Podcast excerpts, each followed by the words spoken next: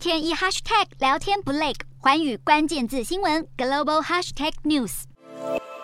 日本前首相安倍晋三日前不幸遇刺身亡，调查人员透露，凶手山上彻也是因为不满母亲沉迷宗教团体统一教才痛下杀手，而这个统一教是由文鲜明在南韩创立，在日本信徒众多，警方认为。凶嫌山上彻也似乎听信网络不实消息，认为把统一教引进日本的是安倍晋三的外公日本已故前首相岸信介，把对岸信介的反感投在安倍身上，才因此种下了杀机。调查人员也透露，山上彻也在侦讯时坦言，去年秋天就决定杀害安倍，并开始在家中制造武器。而安倍晋三遇刺身亡，奈良警方与随护当时的维安反应受到各界炮轰。在案发后，截至十一号上午七点，奈良警方已经接获民众打来超过一千三百通电话，批评当天的维安疏失。警方无奈表示，上千通电话涌入，让警局电话都很难拨出去。